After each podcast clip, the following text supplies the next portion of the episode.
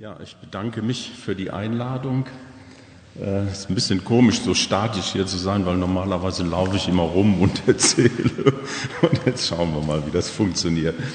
Ähm, äh, systemisch ist ja so etwas, ähm, als ich angefangen habe damit und ich habe gesagt, ich arbeite systemisch, haben die Leute immer gesagt, ja, wir arbeiten auch systematisch. Und äh, das, das war dann immer für mich etwas verwirrend und ich habe dann gelernt, man muss ein bisschen was dazu sagen, was es denn genau ist. Und äh,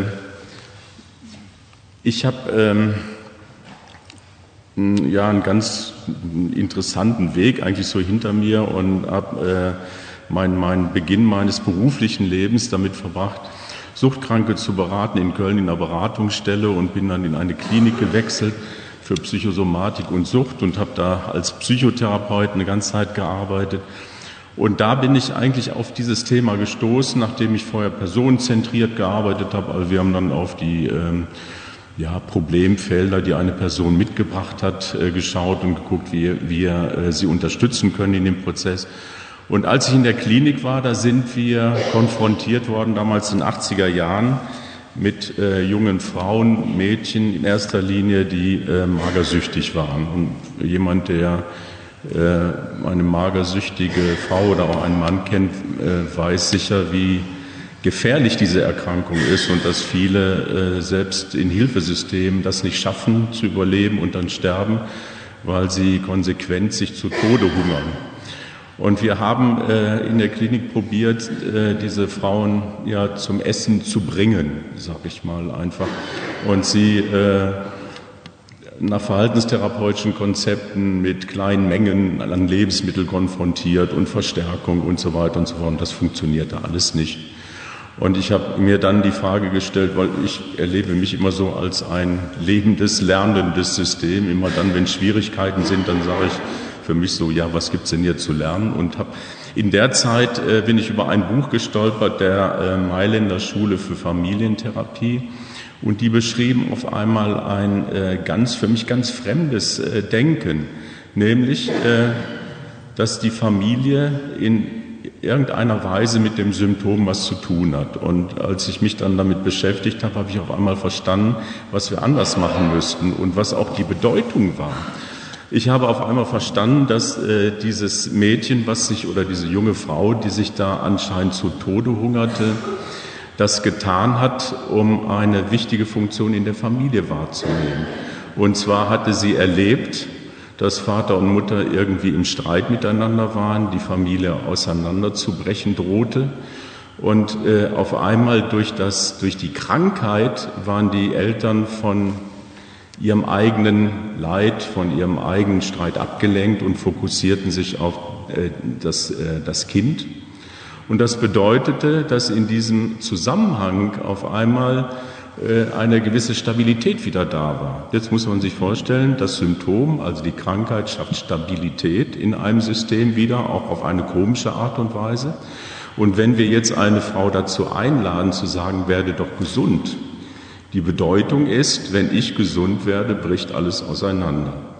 Und erst als wir das verstanden haben und dann die Familien eingeladen haben äh, und Familientherapie gemacht haben, mit Auswirkungen und Bedeutungsgebung gearbeitet haben, was man im systemischen Bereich macht, wurde es auf einmal anders. Das hat mich damals so überzeugt, dass ich äh, diese diese Anschauung dann sehr in mein Handeln eingebaut habe. Ich habe dann hinterher die Klinik geleitet eine ganze Zeit und äh, bin dann selbst mit einigen Kollegen, äh, 91 haben wir uns selbstständig gemacht und Einrichtungen aufgebaut, die nach solchen Konzepten arbeiten.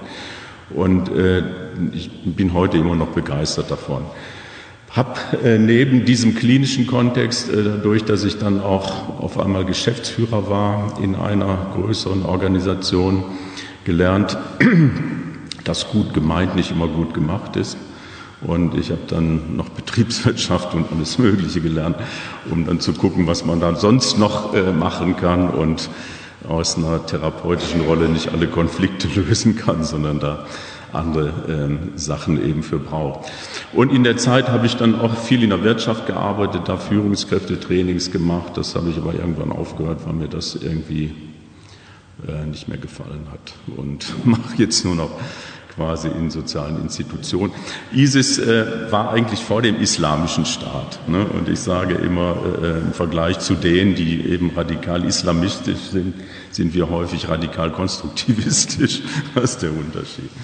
Ja, äh, vielleicht ein etwas fremdes Denken für Sie. Ich würde Sie trotzdem mal einladen, sich davon ähm, so einfach äh, anregen zu lassen und vielleicht in Gedanken reinzugehen. Wir haben ja heute Nachmittag auch nochmal die Möglichkeit, über einzelne Aspekte zu reden. Und ähm, fangen wir einfach mal an. Um was geht's jetzt? Systemische Überlegungen zum Thema Veränderung, Aspekte des systemischen Denkens bezogen auf Organisation möchte ich Ihnen vorstellen, dann Gelingensfaktoren auf verschiedenen Ebenen der Kommunikation und wenn wir dazu noch kommen, heute Morgen, sonst äh, machen wir das äh, mittags dann mehr, Haltung des Begleiters in Veränderungsprozessen. Das lassen wir mal weg, das brauchen wir jetzt nicht. Dann äh, im Übrigen, äh, ich kann Ihnen diese Präsentation zur Verfügung stellen. Ich würde sie dann an Herrn Höfenhaus schicken und die Interesse daran haben, kann, können das dann abfordern. Ja? Äh, jetzt als erstes äh, für mich immer ganz wichtig, systemisch, aus systemischer Sicht ist Veränderung kein Wert an sich. Ne? Es geht also Veränderung ist kein Wert, der an sich gut ist, sondern äh, nicht Veränderung kann genauso bedeutsam sein. Und äh, Veränderung ähm, ja, also passiert eigentlich automatisch, ohne dass wir es wollen, weil die Welt um sich herum, äh, um uns herum sich verändert und wir können uns eigentlich immer nur gucken, wie können wir uns adaptieren, bei dem wir gleichzeitig aber innere Werte und, und, und auch Normen, die für uns wichtig sind, auch gut behalten können. Für Organisation ist die Frage daher, wenn man sich um Veränderung bewegt, immer die Frage nach den Zielen. Und äh, kennen Sie den Viktor Frankl? Viktor Frankl ist, ist sicher einigen bekannt aus der Logotherapie. Der Viktor Frankl äh, hat ja diese sinnstiftende Therapie geschaffen, die Logotherapie. Und er hat aus meiner Sicht immer eine wunderschöne Unterschiedsbildung gemacht. Er hat äh, gesagt, wir können uns ganz viele Ziele setzen, wundern uns dann, dass wir sie nicht erreichen. Und wenn wir genau hingucken, dann sehen wir, wir haben sie nicht erreicht, weil sie uns keinen Sinn gemacht haben. Ne, deshalb ist immer wichtig, die Verbindung zu Sinnhaftigkeit und dem Wofür von Zielen zu diskutieren. Also wenn es um Veränderung geht, da muss diese Sinn, der Sinnaspekt und das Wofür dabei klar sein, sowohl für die Leute, die Veränderung initiieren, aber auch für die Leute, die davon betroffen sind. Wenn sie keinen Sinn, keinen Nutzen drin sehen, kooperieren sie nicht. Das ist so ein äh, Stück meiner Erfahrung aus den vielen Jahren meiner Arbeit. Ja, äh, zuvor, bevor wir auf das Systemische eingehen, will ich äh, auf einige Aspekte der Organisationstheorie mal hinweisen, weil die für das Verständnis von Organisationen und wie sie dann ticken und wie sie laufen und was sie auch sozusagen begrenzen, äh, ganz interessant sind, sich das mal anzugucken. Kennen Sie diesen Blindenbrunnen? Den gibt es in Bonn, in der Rheinaue steht der tatsächlich in Natura. Und äh, der ist eigentlich so die Metapher dafür, wenn wir uns einer Organisation, Institution oder einem System annähern, äh, und das sind unterschiedliche Leute, die damit dann in Kontakt kommen, dann denkt immer jeder, der davon erzählt, er erzählt, wie es ist. Ja? Und dieser Blindenbrunnen zeigt, äh, aus verschiedenen Perspektiven kann man das äh, äh, sozusagen diese Erzählung vornehmen. Derjenige, der die Beine anfasst, der sagt, ah, ich umfasse gerade einen Baumstamm. Ne, der äh, den Rüssel hat, der umfasst gerade einen Schlauch.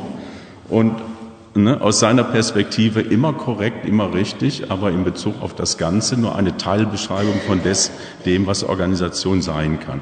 Das äh, ist für mich immer so ein, ein ganz wichtiger Aspekt äh, in meiner Arbeit in der Organisationsberatung. Ich bin viel unterwegs und mache Beratung in Organisationen dass ich, wenn ich als Berater da reingehe, mich nicht hinstelle und denke, ich sehe, wie es wirklich ist und was die Wahrheit ist, sondern ich bin mir meiner Begrenztheit, meiner Wahrnehmung dann in dem Moment durchaus bewusst und kann würdigen und wertschätzen, dass andere eben was anderes sehen. Ja, äh, also was wir wissen, Organisationstheorie, äh, Organisationen sind immer abstrakte, immaterielle, vielschichtige Phänomene, die sich dem Betrachter nicht selbst äh, aus sich heraus zeigen, sondern immer nur über sogenannte Materialisierung, häufig in Organigrammen, also wo Hierarchien beschrieben sind, Stellenbeschreibungen, Ablaufpläne, Arbeitszeitregelung. Das stellen aber nur Oberflächenmerkmale dar. Also das, ne, also diejenigen, die in Organisationen arbeiten, wissen ja, also da geht es ja manchmal ganz anders zu, als das, wie es auf dem Papier steht.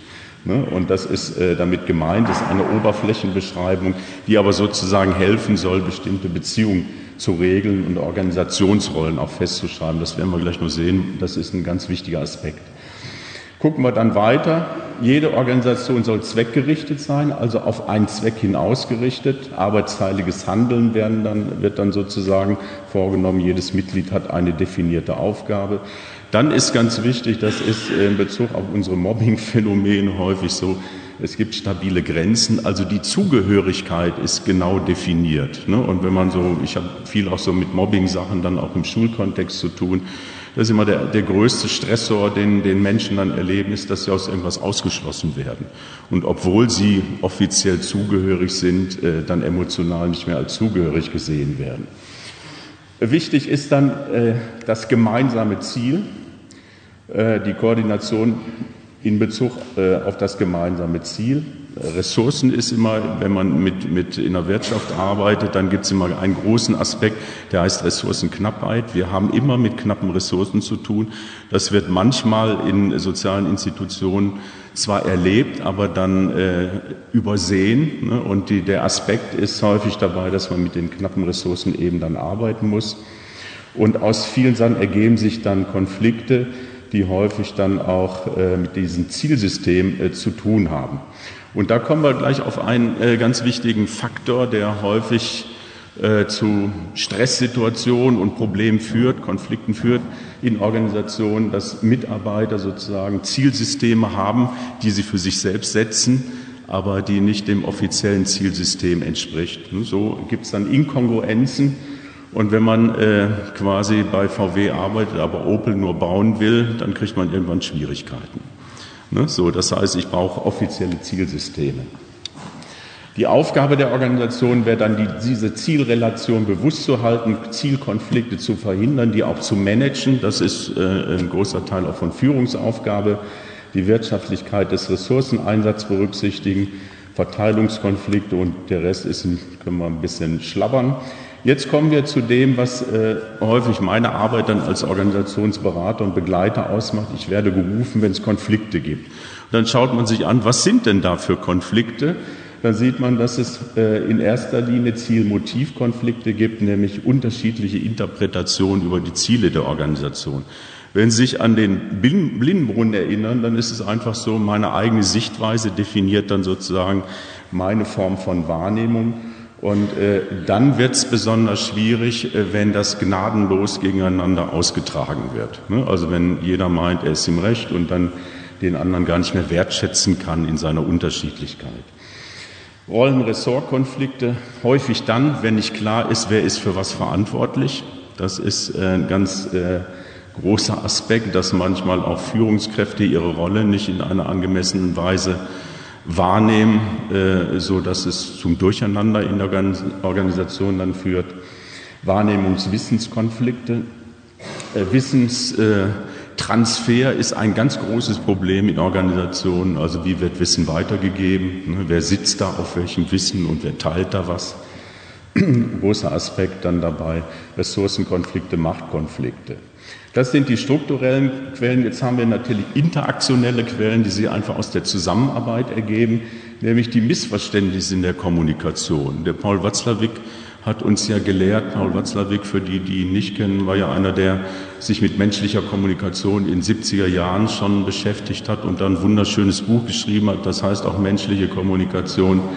Äh, der, der hat äh, der hat eben häufig darauf hingewiesen, dass äh, die Wahrheit immer im Auge des Betrachters liegt und Kommunikation eigentlich immer ein Risiko ist, weil wir nie wissen, was bei dem anderen ankommt. Ne? Der Botschaft bestimmt der Empfänger. Das ist eigentlich so der zentrale Aussage, die aus seiner Geschichte kommt.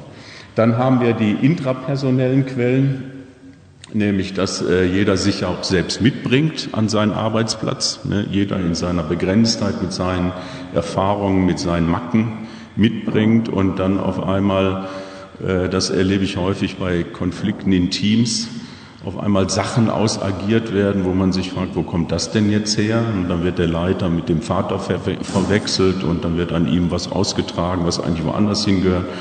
Und solche Sachen äh, führen eben immer wieder zu Störungen. Ja, ähm, was passiert dann? Instabilität, Verwirrung, Stress, Unzufriedenheit, Funktionsstörung, Vergeuden von Ressourcen, Wahrnehmungsverzerrungen. Das ist häufig in Konfliktsituationen so, da hat jeder eine ganz extreme Wahrnehmungsverzerrung und in Bezug auf seine eigene Position zu Recht, aber in Bezug auf das Ganze manchmal ganz schwierig.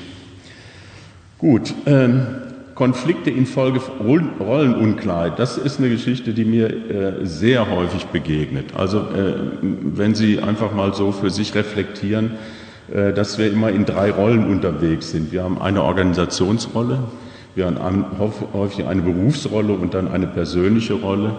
Und meine Erfahrung jetzt zum Beispiel als Geschäftsführer in einer Klinik wäre, äh, ich habe die Organisationsrolle Geschäftsführer. Wenn ich jetzt hingehe und die Mitarbeiter äh, in, in der Teamsituation, was ich durchaus könnte als Supervisor, supervidieren würde, würde ich meine Rolle verletzen. Ne? Und äh, das sind häufig Sachen, wo inkongruent kommuniziert wird und Leute eingeladen werden zu Konflikten und zu Übergriffigkeiten, die dann zu großen Verstörungen führen. Die persönliche Rolle kann ich natürlich da wahrnehmen. Ich kann dann aus meiner Betroffenheit zu irgendjemandem sagen, das oder das erlebe ich oder es tut mir leid, das zu sehen, aber das hat dann nichts mit der Organisationsrolle zu tun. Die Verstrickungen, Blockaden ergeben sich deshalb, weil eben diese Rollen durcheinander gebracht werden. Das ist einer der häufigsten Konflikte, die ich erlebe in Organisationen. Wenn ich also Veränderungsprozesse initiiere, wäre eins äh, ganz wichtig, dass ich nämlich gucke, äh, dass ich äh, bei den Organisationsrollen auf Kongruenz darauf achte. Manchmal ist es so, dass in einigen Organisationen Mitarbeiter sagen, ja, unsere Leitung, die ist so verrückt, äh, wir machen das jetzt ohne die. Prozesse, ja? Ja, Organisationsrolle wäre ich jetzt als Geschäftsführer, meine Berufsrolle wäre Psychotherapeut. Ne? Ne, das ist die Rolle, die ich so als äh, eingenommen habe. Und das kann man dann, äh, ne, weil die Organisation braucht bestimmte Rollenbesetzung wie Personalrat und Personalrat hat auch wieder einen Beruf und so weiter und so fort. Ja? Okay. Also das heißt, diese äh, Veränderungen sind nur dann möglich, wenn diese Berufsrollen, die Organisationsrollen gewürdigt werden. Ne? Und man kann häufig keine Veränderungsprozesse ohne äh, Einbindung der Hierarchie vollziehen, weil äh, das führt dann zu großen Unklarheiten in dem System. Das äh, kennen Sie das, den Organisationseisberg kennen? Einige kennen den alle. Ne? Also das ist, äh, der sagt eigentlich so aus, dass wenn wir uns Organisationen angucken, ein Zehntel für uns sichtbar ist und neun Zehntel unterhalb der Wasseroberfläche ist. Und das, was unter der Wasseroberfläche ist, sind die Einstellungen, Werte, der ganze Gefühlsbereich, Interaktionen, Tradition, informelle Normen, Subkulturen, die sind sehr mächtig und bestimmen eigentlich, ob Veränderung möglich ist oder nicht. Und wenn wir die nicht berücksichtigen und würdigen, dann können wir äh, ganz viel oben an der Organisationsstruktur machen. Es verändert sich aber nichts, weil äh, die Beharrlichkeit in diesem Bereich ist eben gravierend. Äh, als nächstes, nachdem wir uns ein bisschen mit der Organisationstheorie oder der Anschauung, äh, was traditionelle Betriebswirtschaft über Organisation denkt, gucken wir jetzt mal, was sagt das systemische Denken denn über Organisation aus. Und äh, da ist so einer der, der ja, zentralen Leute, die sich damit beschäftigt haben, ist der Fritz Simon. Der äh, zeitlang, ich glaube, der ist jetzt äh, pensioniert auch, der war Professor an der, an der Hochschule in Herdecke. Der hat sich da äh, der, ganz viel mit Familienunternehmen auch auseinandergesetzt. Und der hat ein Buch geschrieben über Organisations, äh, ja, Organisationstheorie. Und da ist manches ganz interessant nochmal so zu sehen. Also äh, Organisationen sind eben keine dinglichen Entitäten. Also es gibt sie, man kann sie nicht anfassen, sondern sie sind eben über diese Materialisierung nur zu erkennen und äh, sie überdauern die Zeit und sind auch immer abhängig, von, unabhängig von äh, den Mitarbeitenden. Also das heißt, sie, sie werden dann sozusagen äh, weitergeführt von denen, die danach kommen. Und äh, uns muss immer klar sein, wenn Organisationen handeln, dann handeln eben Individuen. Und Organisationen verändern sich auch nicht von alleine, was wir noch sehen werden. Dann gibt es einen ganz wichtigen Aspekt, die Systemiker nennen das strukturelle Kopplung. Das ist ein Prozess, also äh, kennen Sie so aus Ihrer Anschauung äh, zum Beispiel Herr und Hund. Ne? Also da, äh, wenn die lange, wenn man sagt dazu, wenn Wesen lange miteinander in, äh, irgendwie miteinander in Beziehung stehen, dann äh, gleichen die sich an. Oder ein älteres Ehepaar oder sowas. Ne? Also dann weiß man, das ist so, also strukturelle Kopplung. Das heißt, das kennen Sie sicher auch aus eigenem Ermessen, wenn man so neu in eine Organisation kommt, dann sind ja immer ganz viele Fettnäpfchen, in die man dann so tritt, wo man dann nicht genau weiß, wer, was man da machen darf und was man nicht. Das sind eben die informellen Geschichten unter der Wasseroberfläche. Und nach zwei Jahren ist man dann so adaptiert. Ne? Dann ist man, dann gehört man irgendwie mit dazu.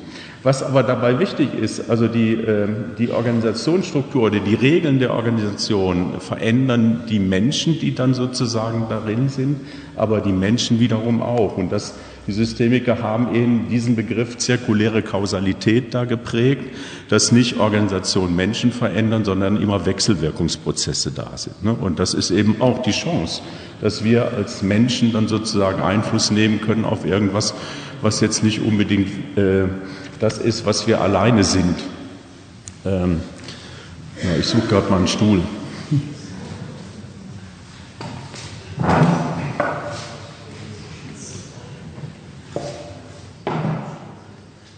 In Organisationsberatung äh, passiert es häufig so, dass die Leute, äh, wenn sie Konflikte haben, äh, eine sehr starke Binnenperspektive einnehmen, also sich selbst sehen oder beziehungsweise den Feind im Team oder äh, wo auch immer und dann, dabei vergessen, äh, dass es da was gibt. Und dann stelle ich dann immer einen Stuhl hin, das ist die Organisation. Ne? Und dann frage ich, angenommen, das wäre ein Wesen. Und ihr habt jetzt Krieg miteinander. Und die Frage wäre für mich, was braucht denn dieses Wesen an Unterstützung? Und was braucht dieses Wesen sozusagen an Support, damit es weiter gut sein kann, damit es sich weiter auch entfalten kann. Und das ist ein Stück so, also wir müssen auch ein Stück was reingeben in dieses Wesen Organisation, dass sie, dass es aus sich heraus dann auch lebendig ist und lebt und sich immer wieder auch quasi erneuert.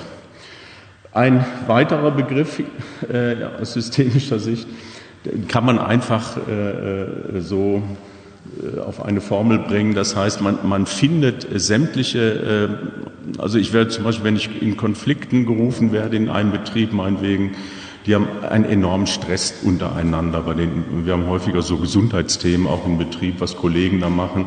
Und dann, dann äh, werden Mitarbeiter äh, psychische Erkrankungen haben, die dann Belastungen, Mobbing oder, oder auch Burnout. Und wenn man dann genau anschaut, äh, ne, man könnte das jetzt individualisieren und sagen, ja, die haben eben eine schlechte Ausstattung, die müssten eine bessere Stressresistenz äh, entwickeln. Guckt man aber, dann sieht man, dass also die Kultur in diesem Unternehmen so ist, dass sie die Leute einlädt, so zu sein und auf der Führungsebene die Leute genauso interagieren. Im schulischen Bereich, wo ich häufig unterwegs bin, kann man das immer sehr gut blicken. Da gibt es ein Standardthema, das heißt Disziplinschwierigkeiten. Mit Schülern gibt es wahrscheinlich hier auch in, in, Thüringen. Und wenn ich dann in das Lehrerzimmer reinkomme, da ist keiner pünktlich, die essen, die machen alles Mögliche, die sind nicht zentriert auf das, was los ist.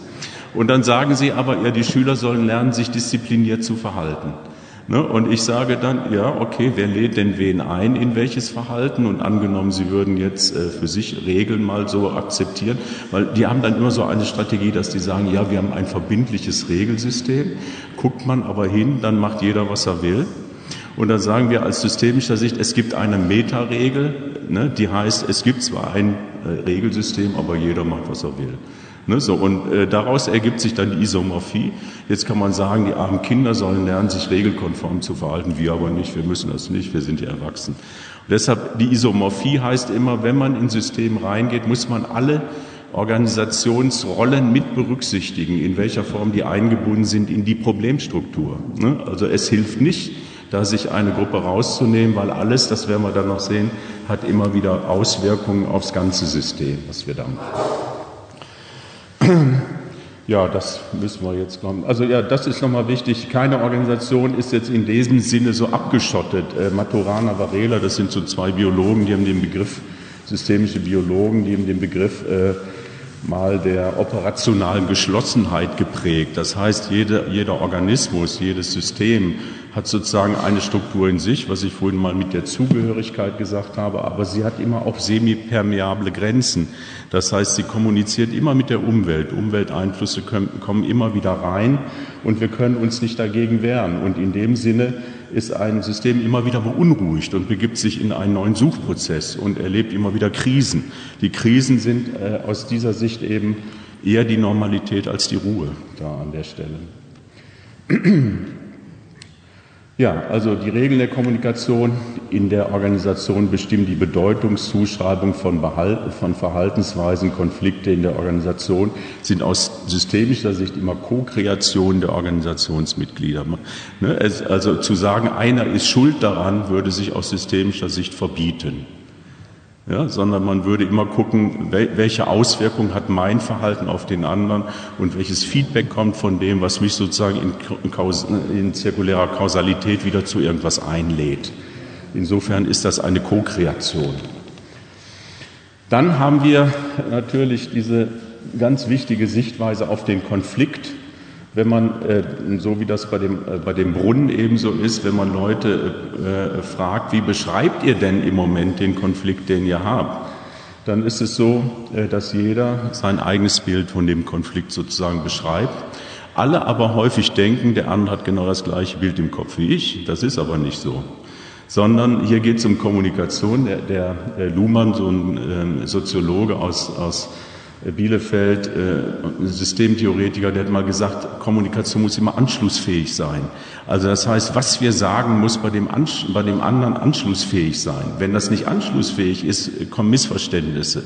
Ne, das heißt, unsere Aufgabe, unsere Verantwortung ist sozusagen für die Anschlussfähigkeit zu sorgen, dass jemand versteht, was wir meinen und wir davon abrücken, dass wir denken, der andere sieht das genauso oder vielleicht sogar äh, das, was ich denke, ist die Wahrheit. Ja, sondern hier geht es eher darum zu gucken, welche inneren Wirklichkeiten, inneren Landkarten entwickeln Menschen. Und gerade wenn man auf um Veränderungen äh, äh, sich bezieht, da hat jeder seine eigene Idee von dem, wo es hingehen soll. Und wenn das nicht gut kommuniziert ist, dann kann das äh, äh zu sehr starken Konflikten eben führen. Ja, das ist so. Landkarte ist nicht das Territorium, das von dem Kosipski in den 30er Jahren das ist so die Grundanschauung eben äh, aus dem Konstruktivismus, dass wir häufig eben mit dem zu tun haben, ähm, was wir selbst sehen und denken, das wäre die Wirklichkeit. Das geht noch ein Stück weiter. Die Beobachterperspektive ist aus systemischer Sicht so ein ganz wichtiger Aspekt, wenn man äh, sieht, will ich denn jetzt was verändern? Und die Systemiker sagen immer, okay, ne, das sehen Sie an der nächsten Geschichte. In dem Moment, wo ich ein System beobachte oder da in irgendeiner Weise in Kontakt gehe, bin ich immer Teil des Systems.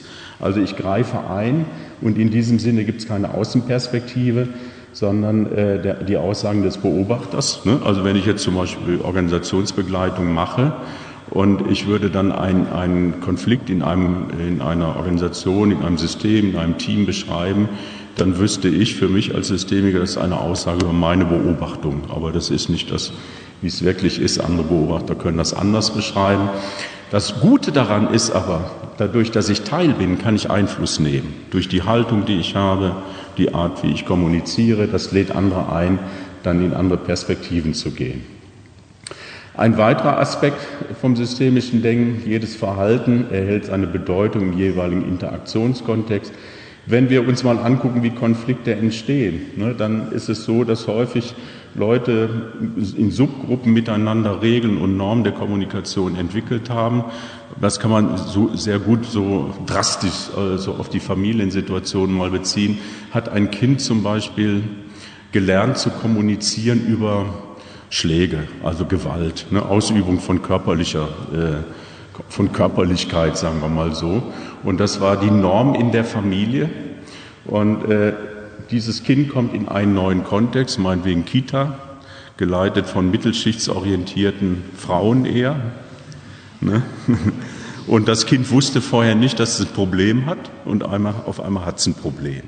Ja?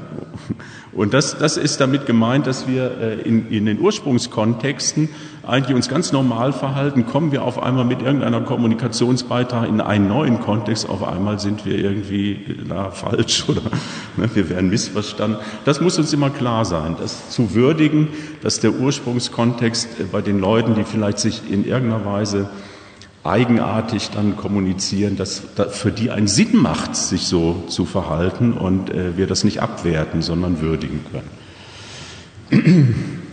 Also das ist dann nochmal die Erklärung dafür.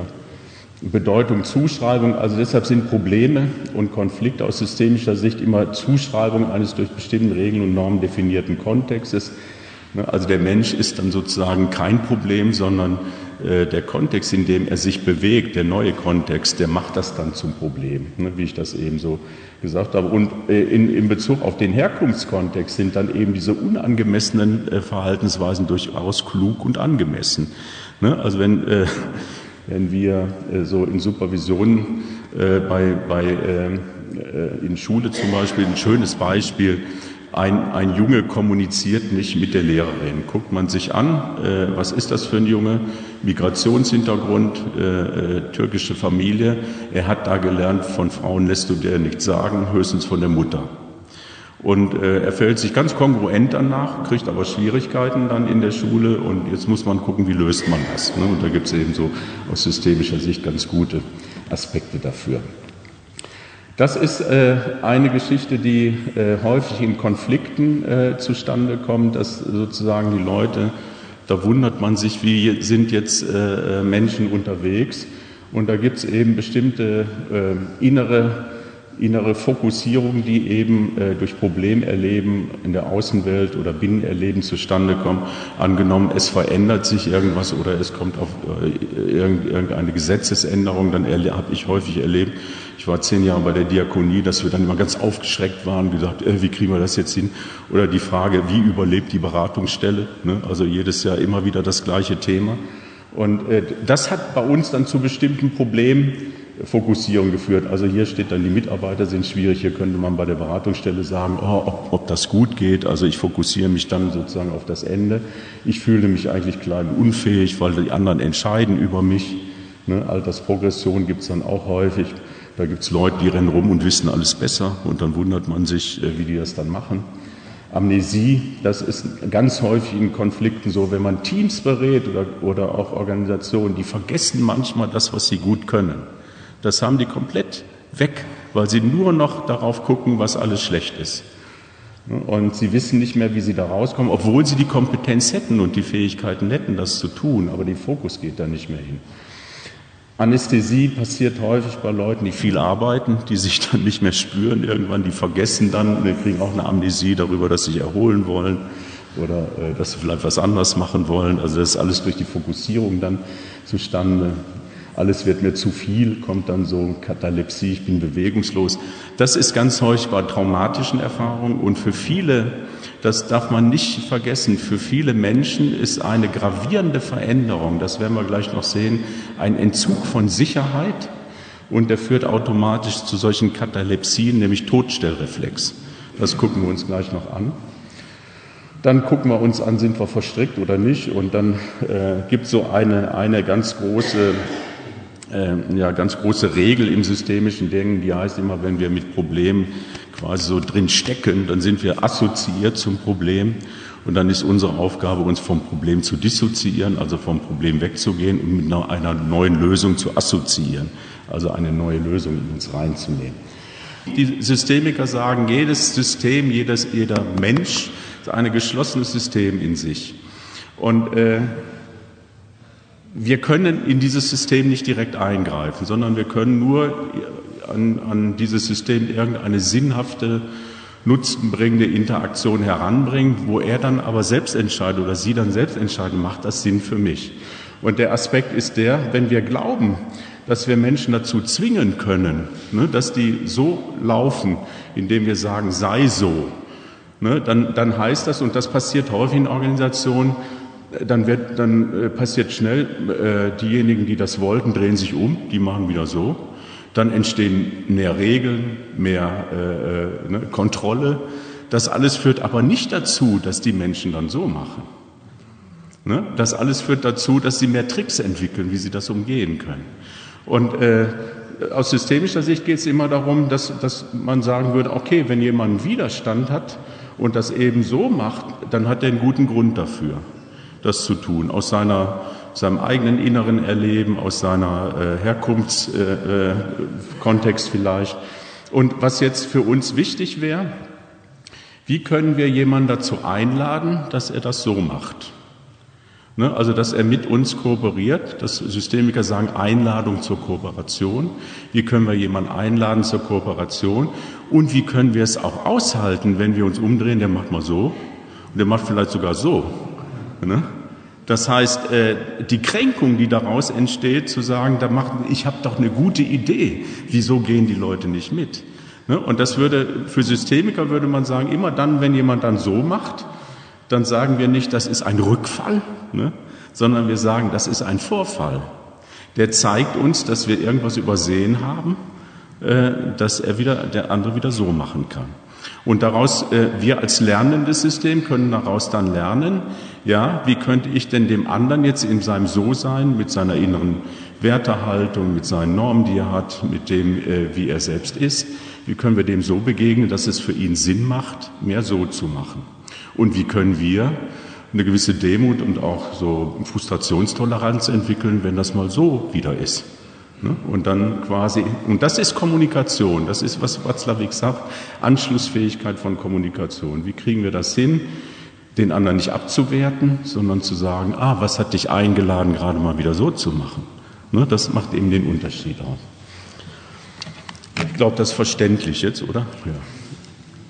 Und deshalb sagen die Systemiker, ne, was ich eben gesagt habe, Menschen sind geschlossene Systeme mit semipermeablen Grenzen. Ich habe leider keinen Flipchart hier, sonst könnte ich Ihnen dann noch mal ein bisschen was zu den Abwehrmechanismen sagen. Weil äh, immer dann, wenn, wenn ich an jemanden was heranbringe, muss ich mit drei, ich erwähne sie kurz mal, drei Abwehrmechanismen äh, rechnen. Das erste ist, äh, das, was ich sage, wird verzerrt. Ne, er kriegt das, er bringt das in seinen eigenen Sinnzusammenhang, der andere Mensch und interpretiert das aus, seiner, äh, ne, aus seinem Verstehen heraus. Kommunikation ist ein Risiko, ich weiß nicht, was bei dem anderen ankommt. Und das, was ich sage, wohlgemeint ist, wird verzerrt. Der nächste Punkt ist Tilgung. Ne, es werden wichtige Sachen nicht gehört. Die werden einfach nicht wahrgenommen. Und der dritte Punkt ist Generalisierung, ne, also Veränderung, ach schon wieder. Ne, die sollen uns doch damit wegbleiben. Also das heißt, in dem Moment, wo ein Impuls kommt, in eine generelle Haltung zu gehen und in die Abwehr zu gehen. Und mit diesen drei Abwehrmechanismen in der Wahrnehmung müssen wir immer rechnen. Das ist so ein Stück das, was das hier ausmacht. Verzerrung, Generalisierung und Tilgung. Kein Element eines Systems kann einseitig Kontrolle über das andere ausüben. Und da haben wir diese Wechselwirkungsprozesse. Ne? Also immer äh, der, die zirkuläre Kausalität sagt aus, dass äh, selbst äh, ein, ein Leiter einer Organisation sollte sich nicht der Illusion hingeben, dass die anderen auf ihn hören. ja. Also für mich, für mich war das, für mich war das, ich bin mit 35 Jahren aus einem Teammitglied in einer Klinik zum Leiter da geworden und äh, als ich den nächsten Tag über die Gänge gegangen bin, habe ich gedacht, bist du ein anderer geworden oder ist die Welt anders geworden? Auf einmal wurde ich in dieser Organisationsrolle ganz anders angesehen. Und ich hatte dann äh, wirklich zu lernen, dass äh, ich mit meinen super guten Ideen, von denen ich so überzeugt war, es nicht so unbedingt hingekriegt habe, die Kollegen äh, davon zu überzeugen, weil unterschiedliche Faktoren da wirksam waren, weil die einen waren sauer darauf, dass ich jetzt in der Rolle war, andere waren, waren da vielleicht auch enttäuscht, dass ich nicht mehr auf ihrer Seite war und so weiter. Also diese ganzen emotionalen Faktoren, die dann sozusagen bei mir ausgemacht haben, ich muss andere Formen von Kooperation lernen. Beeinflussung ist immer wechselseitig. Und Menschen können nur zur Veränderung eingeladen werden. Sie sind dabei autonom in ihrer Entscheidung und nicht kontrollierbar. Ne? Wir können aber Bedingungen schaffen, und das werden wir gleich noch sehen, wo Menschen eher bereit sind zu kooperieren. Äh, gerade in der, Arbeit mit einzelnen Menschen erlebt man das ganz häufig. Also wenn jemand über sein Problem redet, mache ich mal vor, in welcher Haltung er dann ist.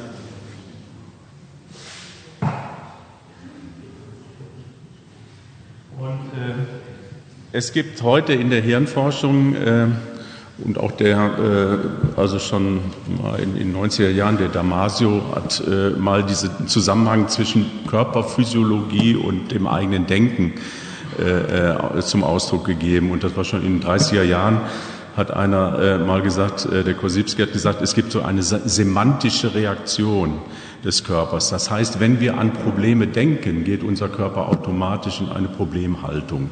Und sind wir in dieser Problemhaltung drin, wir nennen das im systemischen Kontext Problemphysiologie, dann ist das ganz schwer, andere Gedanken zu fassen.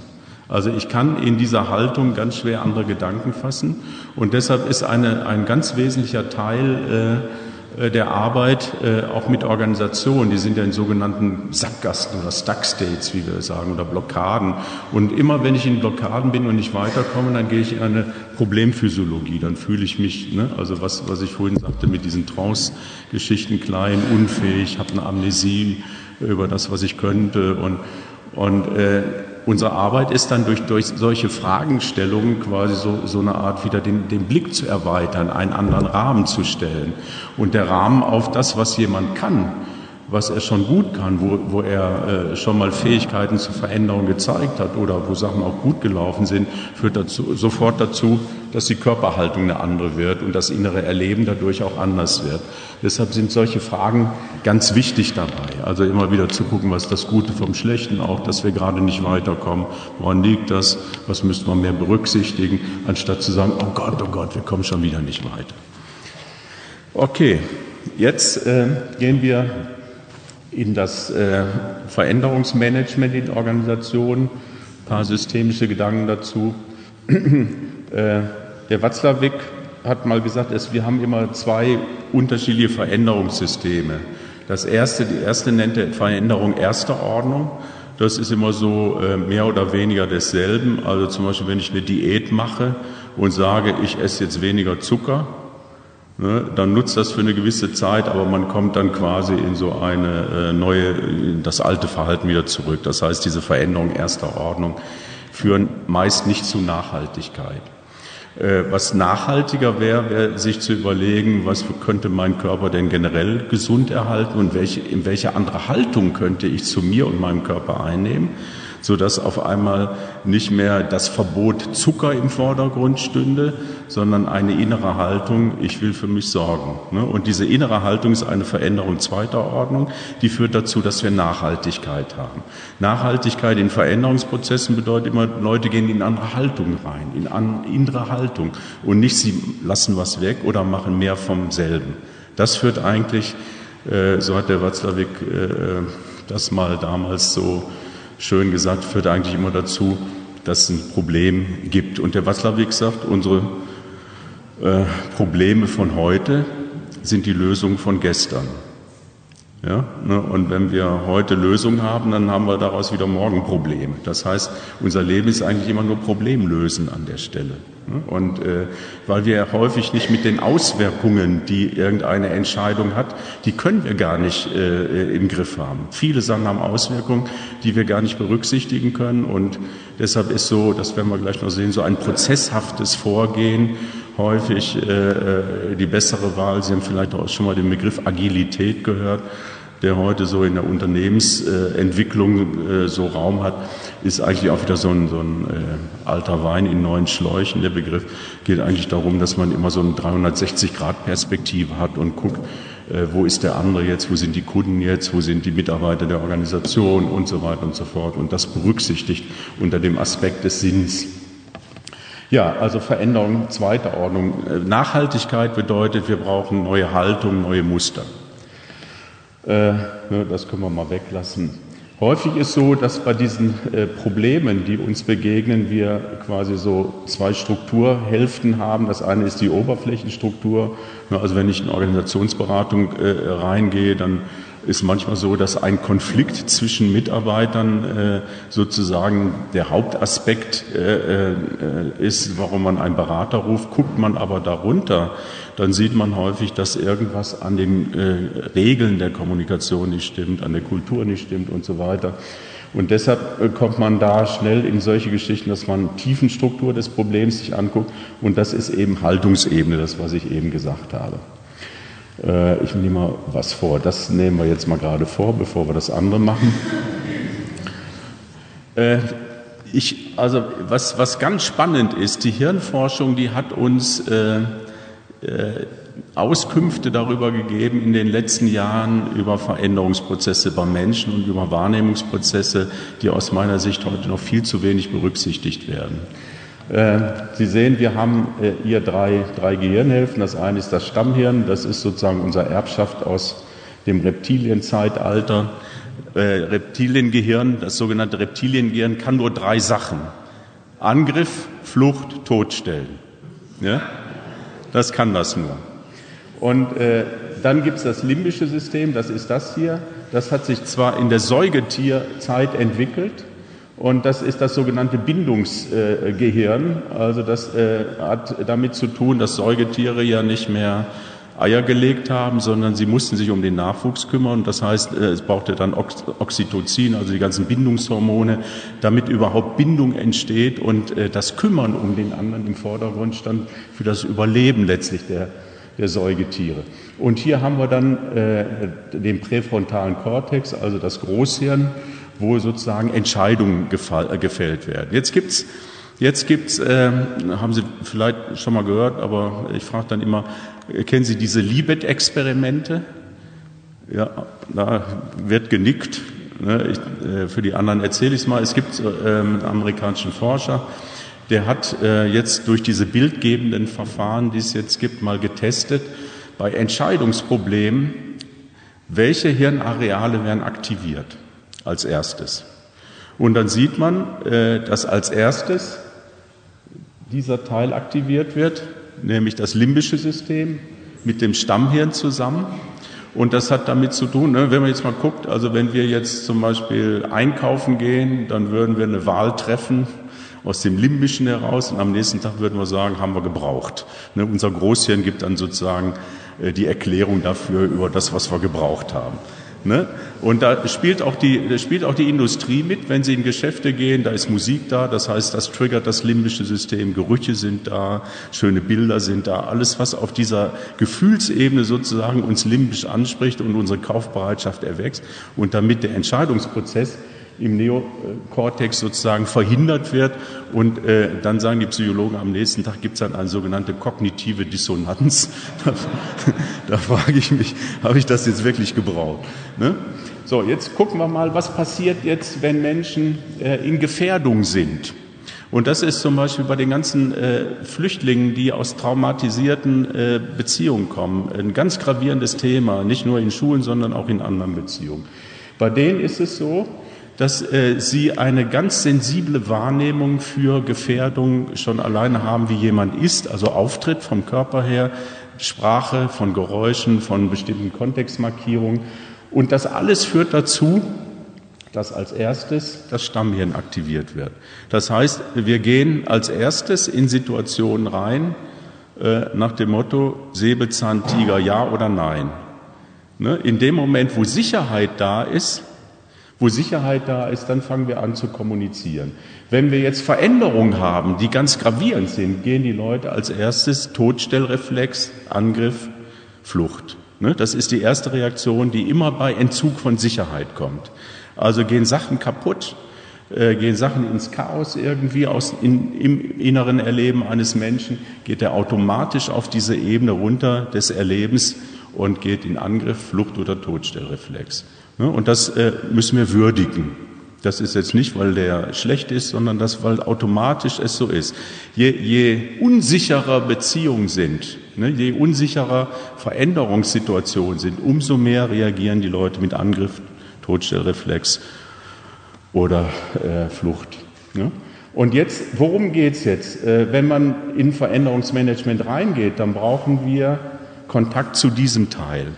Und diesen Teil kriegen wir nur durch Kommunikation, dadurch, dass wir an das glauben, was wir tun, also da kongruent sind mit dem, dass wir stimmig sind mit dem, wie wir argumentieren und dass wir andere einladen sozusagen in Kooperation. Und wenn das als Sicherheit erlebt wird, wird dieser Teil aktiviert und erst dann fängt das Denken an. Ne? Also über irgendwas nachzudenken, über Veränderung bedeutet, dass ich erstmal Sicherheit brauche in irgendeiner Weise. Das sind so, was die Hirnforschung uns jetzt sagt. Und da gibt es zum Beispiel auf einer individuellen Ebene, einer, der darüber sehr geforscht hat, ist der Stephen Porges. Der hat äh, mit, mit äh, traumatisierten Menschen, wie gesagt, gearbeitet und äh, der hat sich immer gewundert, die sitzen ihm gegenüber in der Psychotherapie und reden nicht. Ne? Äh, man sagt dazu, dass der ganze Körper ist eingefroren. Der ist eingefroren sozusagen in der, äh, im Trauma eingefroren. Und was man dann als Therapeut macht, man setzt sich nur daneben und guckt, dass man mit sich in Kontakt ist und den anderen einlädt, in Kontakt zu kommen. Das geht über Tonalität der Sprache, über die Art, wie ich bin. Und dann entsteht Beziehung und dann kann erst sozusagen was bearbeitet werden. Und das haben wir ganz häufig auch äh, in Teams, die so, die so also unsicher sind, in äh, Organisationen, die eben äh, verunsichert sind, wo irgendwas Schlimmes passiert ist. Ne? Und äh, da kann man eigentlich äh, schon aus deren So-Sein so erkennen, was sozusagen die Themen sind. So, jetzt gehen wir nochmal zurück. Also, ne, dann gehen wir jetzt hier nochmal weiter. Also, ne, das zusammenfassend, zunächst reagiert immer das Reptiliengehirn, das limbische System, zuletzt das Großhirn. Informationen werden intuitiv über die Körperwahrnehmung erfasst und verarbeitet. Später setzt dann die kognitive Verarbeitung ein und wir erklären uns am Ende, warum, uns, warum wir uns so verhalten haben. Und wenn man jetzt gucken würde, wie nutzt man eben diese Erkenntnisse, dann sieht man, dass man äh, für Veränderungen zweiter Ordnung, die Muster oder der Haltung eben, äh, diese unterschiedlichen Ebenen ansprechen kann. Auf der kognitiven Ebene, hier werden Sinn- und Nutzenzusammenhänge für die Organisation und die Mitarbeitenden sachlich dargestellt. Sinn, Argumentation und Nutzenargumentation. Auf der limbischen Ebene, Beziehungsebene, geht es darum, unsere, ne, also diese, diese Ebene, das limbische System hat ein sogenanntes prozesshaftes Denken. Das äh, ist nicht für Worte empfänglich, also digitale Information, sondern für Bilder, für Musik, für Geschichten, für Körperhaltung. Das heißt, wenn wir Veränderungen äh, einsetzen wollen, müssen wir immer diese Ebene, also in Form von Bildern, Metaphern, Geschichten berücksichtigen, die sozusagen Sinnhaftigkeit sind. Ne? Und beide Ebenen in Verbindung schafft eben Nachhaltigkeit. Wenn man äh, nochmal guckt äh, auf das, was der Saint-Exupéry eben gesagt hat, wenn du ein Schiff bauen willst, dann rufe nicht die Menschen zusammen, um Holz zu sammeln, kennen sie sich ja auch, Aufgaben zu verteilen und die Arbeit einzuteilen, sondern lehre sie die Sehnsucht nach dem großen Meer, das ist die Sinnhaftigkeit. Also Veränderungsziele bauen immer auf Visionen auf, brauchen immer die zwei Komponenten Sie müssen für die Organisation Sinn machen und müssen auch Nutzen für alle bringen. Ja, das ist für mich immer so. Jetzt gehen wir nochmal dahin, wie ich Organisationen jetzt sozusagen analysiere, wo sie sind, dann in ihrem Veränderungsprozess. Das ist ein Paradigma, das kommt äh, von dem ähm, Gregory Bateson, das war so ein, ein ja, wichtiger Mensch, auch der ähm, einiges geschrieben hat zur Systemtheorie. Und der hat das genannt Ebenen des Lernens. Also wenn wir äh, zum Beispiel in der Umwelt irgendwas Neues haben, meinetwegen, irgendwas bricht weg, Ressourcen brechen weg. Äh, äh, wir haben häufig jetzt im Moment ja damit zu tun, dass wir keine, keine ausgebildeten Mitarbeiter mehr kriegen in den Seniorenzentren und in Pflegeheimen und in den, in Krankenhäusern. Also in der Umwelt verändert sich irgendwas äh, sehr stark, Organisationsumwelt. Bedeutet, das sind Ebenen des Lernens, diese Organisation muss lernen, sich darauf zu verhalten, also zu diesen Anforderungen quasi neu zu verhalten. Jetzt gibt es einige, die haben eben ihr Standardverhalten drauf, ne? also äh, dass, sie, dass sie sagen, also in, in, äh, in 80er Jahren gab es immer so gut gehende Unternehmen, also man kann es ganz gut äh, vielleicht an dem Beispiel VW nehmen. VW oder die deutsche Autoindustrie in 70er Jahren hatte äh, die Auffassung, wir bauen gute Autos und es ist scheißegal, wie teuer die sind.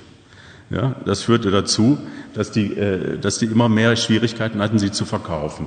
Dann kam Toyota hin und hat dann gesagt, wie verhalten wir uns anders? Die haben nämlich geguckt, was wünschen sich denn die Kunden tatsächlich? Also die deutsche Orientierung war, wir wissen, was für den Kunden gut ist. Und die haben gedacht, was braucht, will der Kunde denn wirklich? Was will er denn zahlen für ein Auto? Daraufhin haben die quasi äh, diese Produktion aufgebaut, die Fähigkeit entwickelt, also mit dem Kunden anders zu kommunizieren und daraus eine ganz andere Form von, äh, von äh, Organisation eben hergestellt. Und häufig ist so, wenn man jetzt guckt, also häufig äh, ist schon so, dass an, auf der Verhaltensebene dann so Blockaden kommen, ja, wir haben das immer so gemacht. Ne? Und dann vergessen die Leute auch die Fähigkeit, sich anders zu verhalten. Dann wäre unsere Aufgabe, mit ihnen daran zu arbeiten, wie könnt ihr die Fähigkeiten denn anders einsetzen. Weitere Blockaden haben wir auf der Ebene der Normen und Werte. Also ne, äh, wir haben das schon immer so gemacht, spricht ja auch was für Normen und Werte aus und äh, bedeutet, dass da sozusagen eine gravierende Blockade ist. Häufig ist dann so, wenn Veränderungseinladungen kommen, dass Leute Angst haben, ihre Identität zu verlieren, also die Identität von irgendwas, eine Gemeinde, Gruppe oder wie auch immer, und dann äh, massiven Widerstand haben. Und hier an oberster Stelle steht eben sowas wie die Mission oder die Vision, wo man hin will. Wenn man jetzt Organisationsentwicklung machen würde, in dem Sinne würde man sagen, welche Mission haben wir denn hier? Und welche Vision, was wollen wir eigentlich für unser System. Und äh, hier bei der Identität, das ist so, würde man in der Werbung sagen, Corporate Identity.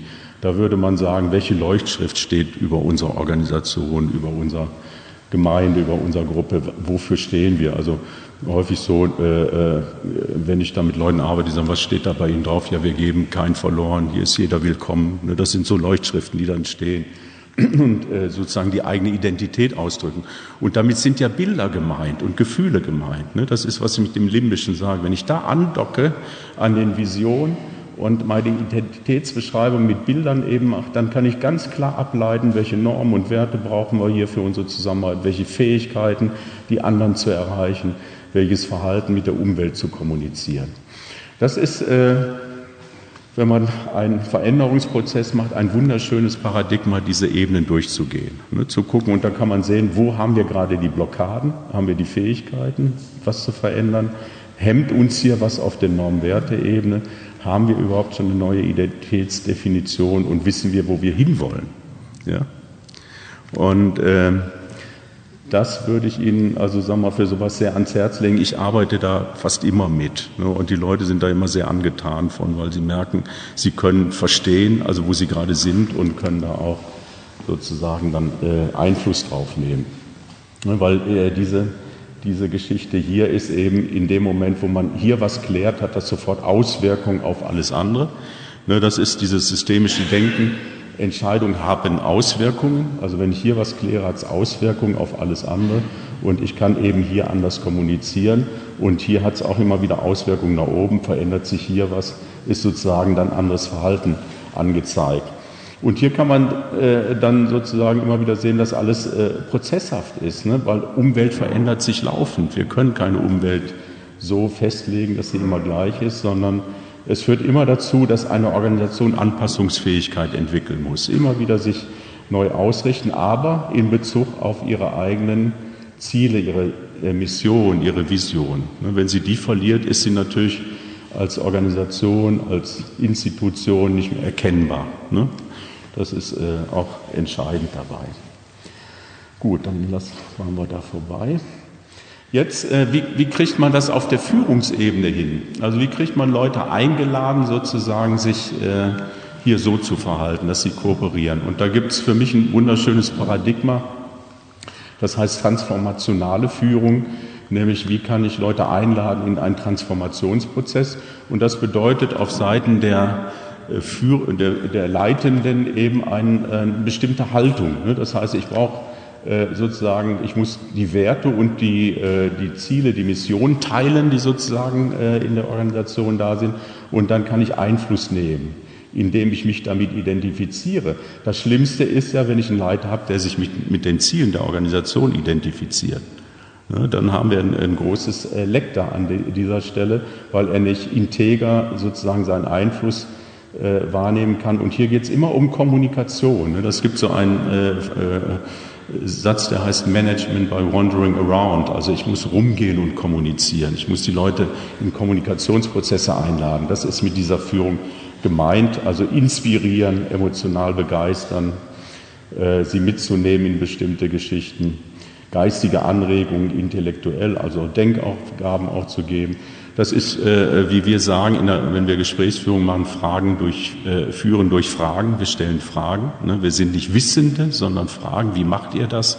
Habt ihr bessere Ideen? Ne? Welche Ideen habt ihr selbst dazu für Lösungen? Äh, um die Lösung einzuholen. Eine Geschichte, die äh, ich habe äh, Ihnen vorhin schon erzählt. Ich habe in äh, Anfang der 90er Jahre hier in Sachsen-Anhalt eine Klinik aufgebaut und war da die erste Zeit sowohl auf der Geschäftsführungsebene wie auch als leitender Therapeut tätig und äh, habe dann die Mitarbeiter ausgebildet, dass sie äh, diese therapeutischen Systeme dann auch anwenden und verstehen konnten. Und an der Zeit, äh, weil ich andere Aufgaben dann wieder hatte, äh, musste ich dann da raus. Und was dann dazu führte, äh, dass es da Probleme gab. Ne? Also das heißt, und äh, ich als mit meinem systemischen Denken habe gedacht, ach guck mal, die laden dich wieder ein, durch Problemstellungen zurückzukommen, weil die Bindung da ist. Und dann habe ich äh, äh das, damals gab es noch keine E-Mails, da musste ich dann anders handeln. Da habe ich denen dann gesagt, ich verstehe, dass ihr da äh, Sorgen habt und äh, ich habe aber den, die innere Haltung, dass wer ein Problem hat, auch eine Lösung hat, sonst hätte er das Problem nicht. Ja? Und dann habe ich ihnen gesagt, okay, äh, ihr könnt mir einen Fax schicken über das Problem, ich nehme es aber nur zur Kenntnis, wenn ihr eure Lösung darunter schreibt. Und dann haben die das gemacht. Und dann war das äh, System dann so, dass die mich nicht mehr gebraucht haben nach einer Zeit. Ne? Also das heißt, sie haben quasi äh, durch diese, diese Fragestellung, durch diese Interaktionsbeitrag, den ich da geleistet habe, sie probiert einzuladen, in eigene Lösung zu gehen. Mitarbeiter müssen dann individuell behandelt werden, um Selbstvertrauen äh, zu stärken und äh, gesehen werden. Das ist so ein ganz wichtiger Punkt der Zugehörigkeit. Können Sie noch oder ist jetzt schon zu viel? Ein paar Aspekte haben wir noch, also zehn Minuten haben wir noch. Ne? Okay. Dann gucken wir mal. Also jetzt kommt wenn man jetzt guckt, was wäre Gelingensfaktor Führung dann aus dieser Sicht, äh, dann geht es eben das, was ich eben sagte, führen durch Fragen, perturbieren auf Augenhöhe. Perturbieren heißt verstören. Also perturbieren ist ein ganz wichtiges systemisches Prinzip. Wir stellen dumme Fragen. Ne? Äh, also wenn jemand zum Beispiel irgendein Problem hat, dann fragen wir aus systemischer Sicht, wie hast du das gemacht, das Problem zu machen? Ja? Weil Problemdefinition beim Menschen ist immer so, äh, da, dahin die Welt, die anderen Menschen oder äh, irgendwas um mich herum macht mir ein Problem. Ne? So, und äh, wir sagen dann so aus systemischer Sicht, ist ja, okay, äh, wenn das das ist, kannst du das verändern. Die Metapher ist, äh, das Wetter ist schlecht. Kannst du das Wetter verändern? Nein, kann ich nicht. Aber was ich machen kann, ich kann mich anders anziehen. Das heißt, äh, die, die Lösung heißt dann, auch wenn es so ist, dass die Welt so ist oder die Bedingungen so sind, was kann ich denn trotzdem tun? Ne? In die positive Handlungsbereitschaft wieder zu gehen. Und das ist, was äh, Perturbieren ausmacht. Also immer wieder diese Fragen zu stellen, wie machst du das, ein Problem zu kriegen? Welche Ideen habt ihr für Lösungen? Ne? Und hier gibt es dann eben viele Subgruppen, äh, äh, die unterschiedliche Interessen haben, Reinszenierung der Systemmitglieder, äh, Konflikte eben, die durch ihr, ihr So-Sein dann reingetragen wird. Und Führung heißt eben hier Einladung zur Kooperation auf eine bestimmte Vision, auf ein Ziel hin. Und dann ist wichtig, das vermisse ich häufig bei Leitern, äh, sie sind äh, verantwortlich für Rahmen, Außenbeziehungen und Haltungen in der Interaktion, weil sie sind äh, sozusagen das Modell, wie kommuniziert wird. Auch. Und wenn Sie auf eine Art abwertend zum Beispiel mit anderen umgehen, dann ist das Einladung zur Abwertung. Ja? Effizienz äh, ist dann so ein äh, Teil, da geht es um Ressourceneinsatz, das Richtige richtig tun wird in der BWL dazu gesagt. Ist die, immer die Frage, was ist denn jetzt das Richtige, aber das muss man dann rausfinden, das hängt von den Zielen ab. Aber äh, hier geht es darum, dass häufig die Leute auch frustriert sind, wenn sie nicht wissen, was sie tun. Ne? Also sie brauchen auch Ziele für sich. Ja? Und dann gibt es einen wichtigen äh, Punkt noch im systemischen Denken, der ist bezogene Individuation. Das heißt, äh, dass Menschen sich entwickeln in Beziehungen. Und wir äh, deshalb die Unterschiedlichkeit der Menschen als Geschenk sehen. Ne? Also nicht alle müssen gleich sein, sondern die Unterschiedlichkeit wird als Geschenk gesehen. Okay. Motivation zur Veränderung. Wenn man jetzt mit Menschen arbeitet an dem Begriff Veränderung, sieht man immer, dass es unterschiedliche Aspekte gibt. Der Steve DeChaser, so ein amerikanischer Therapeut, hat dazu eine schöne Unterscheidung getroffen. Der hat gesagt, es gibt immer äh, Besucher, die eigentlich sagen, ich gucke mir das jetzt mal an, ich habe aber noch keinen Bock, mich da zu beteiligen. Andere sind Klagende, die jammern schon wieder eine Veränderung und so weiter und so fort. Und äh, der dritte Aspekt sind, sind Kunden. Und für uns in der Kommunikation ist wichtig zu gucken, als was kommt mir denn jemand da entgegen? Angenommen, äh, Sie haben einen Besucher oder Sie gehen in ein Geschäft und wollen sich nur angucken, was die für Waren haben. Und da kommt der Verkäufer auf Sie und sagt, ja, ich weiß, Sie wollen einen Topf, ich sehe es Ihnen schon an den Augen an. Ne? So. Also das heißt, es ist ein Mismatch in der Kommunikation und so kann ich niemanden mitnehmen. Ich muss sehen, in Bezug auf Veränderungsziele, sind die Leute, die da sitzen, Besucher? Also wissen die noch nicht, wo sie hinwollen? Wollen sie nur klagen, schon wieder so schlimm? Oder sind sie schon Kunden? Und dann werden wir gleich noch sehen, es ist immer so, dass es in einem System nicht nur solche gibt, es gibt immer äh, alle Gruppen. Ne? Und wir arbeiten dann häufig mit denen, die eben schon sozusagen äh, auf der Kundenperspektive sind und mit den Besuchern klagen, müssen wir eben anders kommunizieren. Wenn man jetzt äh, neue Ziele äh, implementieren will, dann ist das Erste zu wissen, wo will ich denn eigentlich hin? Was ist meine Vision? Ne? Das Zweite ist dann, welche Strukturen brauchen wir dafür? Ne? Welche für diese Prozesse, welche Strukturen brauchen wir dafür und welche Kultur brauchen wir dafür? Da müsste man auch äh, definieren, welche Mitarbeitenden braucht man denn da für, die, für diesen Aspekt. Und das ist manchmal ja nicht so einfach heute, weil man die sich nicht aussuchen kann, sondern da muss ich ja dann wieder gucken, wie kann ich die mitnehmen. Und das ist wieder äh, der Aspekt dieser transformationalen Führung. Dann äh, ein, ein äh, Faktor, der, den wir gelernt haben äh, von dem Levin, der in den 40er Jahren mal diesen äh, Phasen des Veränderungsprozesses beschrieben. Äh, immer dann, wenn, äh, wenn, also wenn Sie jetzt an die Pyramide mal denken, in der, in der Umwelt kommen auf einmal neue Herausforderungen an und die Organisation sagt, wir müssen jetzt, oder irgendjemand sagt, wir müssen da jetzt irgendwas verändern, geht es um Auftauen des Gleichgewichts für Veränderung. Das erzeugt aber immer wieder Unsicherheitsgefühle ne, auf dieser Hirnebene. Immer wieder Unsicherheit und Widerstand. Und äh, das, der erste Teil wäre also, wie taut man quasi die alten Strukturen auf? Wie bringt man Sachen dann wieder in einen Fluss? Und wie friert man dann irgendwas ein bis zum nächsten Auftauen? Ja? Jetzt äh, ist aus systemischer Sicht wichtig, dass eine, eine, äh, so eine Organisation, da können Sie Ihre kleine Organisation oder eine große Organisation nehmen, ist wie ein Mobile. Das hat eine gewisse Homöostase, eine Stabilität, die sich aus den Beziehungen ergeben. Und das hat sich eingeschliffen. Ne? Und die Leute sagen, Veränderung wollen wir nicht, weil diese Homöostase, also das Gleichgewicht sozusagen sicherheitsschaffend ist und äh, es mich nicht beunruhigt und ich deshalb das Gleiche immer wieder mache. Ne? Also wenn Sie so nicht nur bei Kindern ist ja auch so, Erwachsene, wir lieben ja unsere Rituale, immer wieder in Rituale zu gehen, die eben Sicherheit schaffen. Angenommen, jetzt würde jemand hier sagen, oh, wir verändern uns jetzt in eine bestimmte Richtung. Ne? Und der fängt jetzt an, anders zu kommunizieren. Also geht jetzt nach unten, hat sofort zur Folge, dass es Auswirkungen auf alle anderen hat. Ja, die werden in Mitleidenschaft gezogen.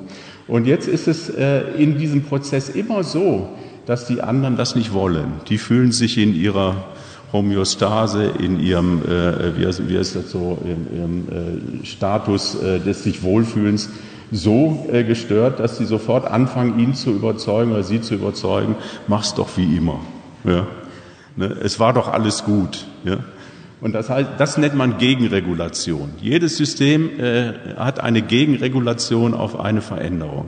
Immer dann, wenn ich eine Musterveränderung, eine Haltungsveränderung einführe, kommt es zur Gegenregulation des Systems.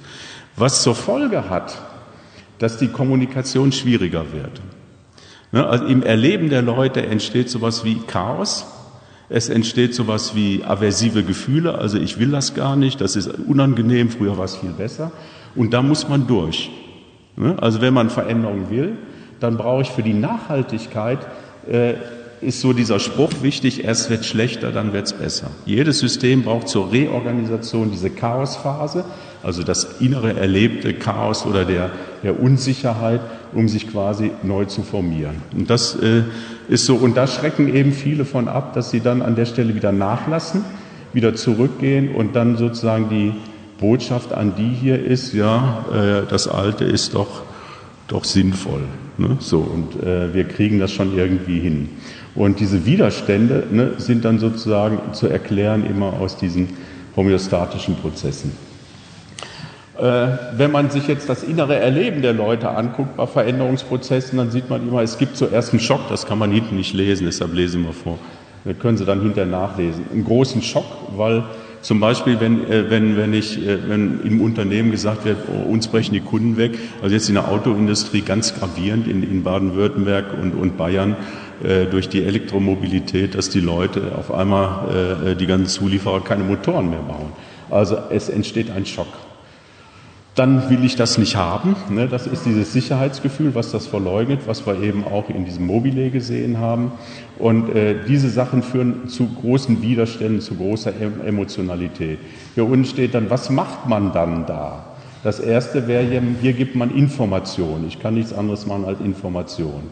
Und dann, der dritte Punkt ist dann Einsicht in die Notwendigkeit. Also wenn wir dann kommunizieren, das ist hier die Interaktion. Wir kommunizieren, dass es keine Notwendigkeit mehr gibt, weil es bestimmte Bedingungen ja in der realen Lebensumwelt gibt, die man manchmal nicht verändern kann, sondern dann quasi nur akzeptieren kann. Kommt sowas wie eine innere Akzeptanz loslassen. Äh, die, den Trauerprozess von Kübler-Ross kennen, die wissen da, äh, bei jeder, bei jeder Veränderung, die gravierend ist, kommt Wut, Angst, Aggression äh, erst durch und dann sowas wie so ein inneres ja, Ablehnen bis hin, dass ich das eben mich, mich in die Unvermeidlichkeit dessen, was da gerade passiert ist, eben einfüge. Und erst wenn dieser Trauerprozess an der Stelle ist, dann, wird's, dann geht's nach oben. Dann kommt's Ausprobieren, Suchen von neuen Verhaltensweisen, Erkenntnis über, äh, dass manches gut doch jetzt funktioniert ne, und besser ist als vorher vielleicht oder anders als vorher und dann wird das integriert. Und hier ist eben die Aufgabe Kommunikation, Training neuer Verhaltensweisen, Coaching, wenn irgendwas dann wieder so geht, ne, die Leute einzuladen, dann wieder so zu machen und dann äh, quasi das zu monitoren. Da gibt es so einen, einen Aspekt, äh, nennt man KVP, weiß nicht, ob Sie den kennen, kontinuierlichen Verbesserungsprozess. Äh, für, für Nachhaltigkeit braucht man immer wieder eine sozusagen Feedback-Runden, dass man miteinander äh, äh, guckt, ist man noch auf dem Weg oder ist man jetzt schon woanders gelandet. Ne? Bei Zieldefinition ist manchmal gar nicht so entscheidend, ob das Ziel, was man am Anfang sich vorgenommen hat, tatsächlich erfüllt wird. Wichtig ist nur, dass man reflektiert, äh, macht das jetzt noch Sinn, das Ziel, was wir damals gesetzt haben, oder müssen wir Zieltransformation machen? Gut. Äh, was wir brauchen, also Gelingensfaktor im Wandel, Veränderungen in der Organisation brauchen die Bereitschaft zur Kooperation der Mitglieder. Die Hauptfrage ist daher, wie können wir andere zur, zur Kooperation einladen? Welche Sinn- und Nutzenargumente stehen zur Verfügung? Und das, was ich eben schon mal sagte, die systemische Weisheit ist bei Veränderungsprozessen, es wird schlechter, dann wird es besser. Das hatte ich vorhin schon mal angekündigt. Zwei Minuten haben wir noch, die bringen wir jetzt noch. Ne, also wenn man, wenn man äh, Leute mitnehmen will auf dem Weg, dann äh, ist manchmal äh, wichtig, dass man die passende Strategie dafür hat. Hier oben ist eine sogenannte Top-Down-Strategie. Das heißt, die, die äh, Leitung denkt sich irgendwas aus und probiert das dann so langsam da rein zu sickern, führt meist dazu, dass es enorme Widerstände gibt. Was haben die sich wieder ausgedacht? Bottom-up-Strategie die Mitarbeitenden denken sich aus, dass es alles anders werden müsste. Die Leitung wird darüber nicht informiert, führt zu großartigen Konflikten. Ne? Bipolare Strategie, die ist häufig äh, ganz interessant, weil die, die wird in der, das gibt so im, im BWL einen Aspekt, den nennt man rollende Planung. Das heißt, äh, Leitende kommen auf irgendwelche Ideen, binden andere mit ein und dann in der Kommunikation geht das dann weiter. Keilstrategie ist Teil und Herrsche. Ne, das ist Machiavelli so ein bisschen. Ne, das sollte man besser lassen. Das, ist, äh, das führt eigentlich zu, nur zu äh, Widerständen und auch Aggression. Das ist eine ganz spannende Strategie, die ich immer wieder empfehle. Die nennt man die multiple Nukleostrategie. Das heißt, man kommuniziert mit Einzelnen, also mit den Leuten, die ohnehin, wenn sie an diese besucherklagende Kunden denken, würde man jetzt mit den, mit den Klagenden anders kommunizieren und die Kunden möglicherweise zur Kooperation schon einladen können. Die werden dann sozusagen sowas wie Change Agents oder Veränderungsagenten in einem System, die so äh, jetzt nicht hingehen und sagen, wir sind die Richtigen, wir wissen es besser, ihr seid äh, die Altvorderen, also nicht in die Abwertung gehen, sondern Neugierde erwecken äh, über das, was man anders machen könnte. Das ist eine andere Form von Kommunikation. Neugierde und Sinn- und Nutzenargumentation ausstreuen. Ich habe das häufig so, wir, ich habe mit einer Schule gearbeitet, die den Deutschen Schulpreis gekriegt hat vor zwei Jahren. Das war ein Prozess, 110 äh, Kollegen in eine systemische Pädagogik mitzunehmen, indem wir erst eine äh, Beratungszeit mit der, mit der Leitung hatten. Dann hatte ich zwei Workshops mit den 110 Kollegen zur Visionsfindung. Und dann haben die äh, über zwei Jahre so waren in Supervisionsprozessen und die würden, die sagen heute, äh, genau das ist der Punkt, dass wir da was verändert haben. Und das war nicht so, dass alle gleich auf dem Weg waren, sondern es waren kleine Gruppen, die angefangen haben, anders zu kommunizieren. Und dann haben die anderen gesagt, ach, ist ja interessant. Das ist ja irgendwas, was ich nicht äh, jetzt als Pflichtaufgabe habe, wo ich automatisch in Widerstand gehe. Weil wir Menschen haben bei Veränderungen äh, immer ein, ein ja, ein Grundkonflikt in uns, den nennt man den Dominanz-Unterwerfungskonflikt. Ne? Also je dominant jemand auftritt um, und wir uns unterwerfen sollen, umso mehr Widerstände entstehen. Es geht hier um Kooperation. Wie kann man Leute einladen zur Kooperation? Und das ist eine sehr gute Strategie, also um Kooperation zu erzeugen. Hier geht es dann nochmal darum, um den Prozess, aber das können Sie dann nachlesen, das sage ich jetzt nicht mehr. Und äh, heute Nachmittag können wir dann noch ein bisschen auf die hilfreichen Haltungen für die Organisationsentwicklung eingehen. Ja? Okay, ich hoffe, es war jetzt nicht zu viel und äh,